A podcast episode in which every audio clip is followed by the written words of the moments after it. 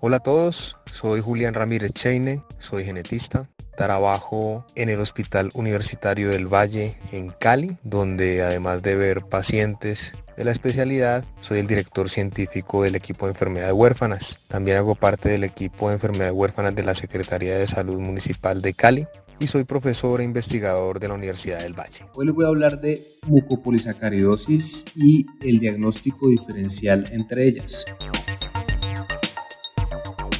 La matriz extracelular de un tejido determinado es el conjunto de materiales extracelulares producido por las propias células que hacen parte de ese tejido. Los tejidos que presentan un contenido grande de matriz extracelular en comparación con el contenido de células se llaman tejidos conectivos y entre ellos se incluyen el hueso y el cartílago entre otros. Sin embargo, todos los tejidos tienen matriz extracelular. Las células de los tejidos están inmersas en la matriz extracelular, de modo que lo que llamamos espacio intercelular o intersticio está ocupado con matriz extracelular. Por tanto, la matriz extracelular posibilita la integración fisiológica entre las células. Por otro lado, tiene funciones como rellenar espacio entre las células, proteger contra compresión y estiramiento, permitir el intercambio de sustancias entre las células y el plasma sanguíneo, permitir la circulación de moléculas de señalización en el tejido, regenerar el tejido y de acuerdo a su composición proporcionar características especiales a los tejidos. Los componentes de la matriz extracelular se pueden dividir en dos grandes grupos, fibrilar y no fibrilar. El componente fibrilar incluye fibras de colágeno y elásticas. El componente no fibrilar, también llamado sustancia fundamental, incluye proteoglicanos, glucoproteínas y glucosaminoglicanos. Estos últimos, los glucosaminoglicanos, también se llaman mucopolisacáridos. La composición molecular de la matriz extracelular es típica de cada tejido y sus componentes son renovados continuamente por las células que la producen. Es decir, la matriz extracelular de un tejido siempre está nueva. ¿Cómo hace esto la célula? Proteasas extracelulares degradan la matriz extracelular vieja, la célula internaliza los componentes extracelulares viejos degradados mediante vesículas endocíticas fusiona estas vesículas con lisosomas. En los lisosomas hay hidrolasas ácidas que terminan de degradar cada uno de los componentes de la matriz extracelular. Al mismo tiempo que ocurre esta degradación de matriz extracelular vieja, la célula está sintetizando nuevas moléculas de matriz extracelular haciendo posible la renovación.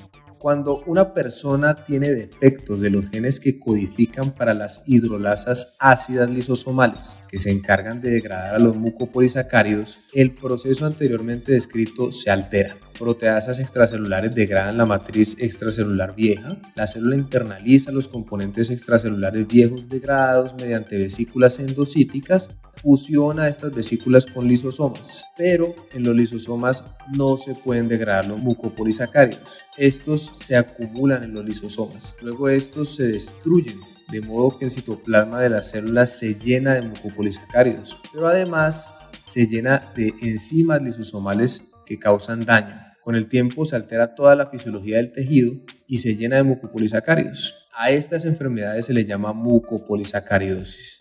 Las mucopolisacaridosis son entonces defectos genéticos de las enzimas que degradan los mucopolisacáridos de la matriz extracelular, que llevan a acúmulo de mucopolisacáridos en todos los tejidos del cuerpo principalmente en los tejidos conectivos. Aunque todos los pacientes con mucopolisacáridos presentan facies toscas, talla baja, deformidades óseas, valvulopatías, hepatoesplenomegalia, hipoacusia y problemas respiratorios, los mucopolisacáridos acumulados y los sistemas de acúmulo varían en cada tipo de mucopolisacaridosis.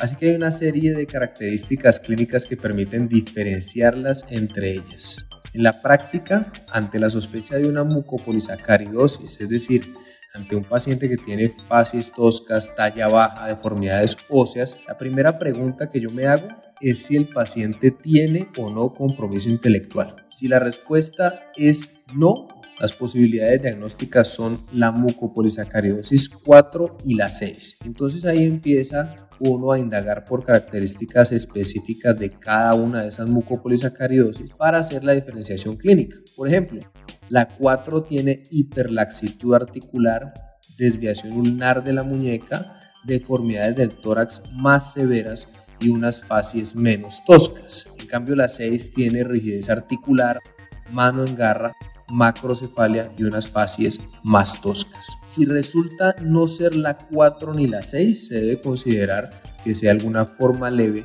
de mucopolisacaridosis 1, quienes además presentan mano en garra y pie cao. Si la respuesta sobre si hay discapacidad intelectual es sí, las posibilidades diagnósticas son la MPS 1, 2, 3 y 7. Entonces ahí otra vez empieza uno a indagar por características específicas de cada una de esas mucopolisacaridosis para hacer la diferenciación clínica.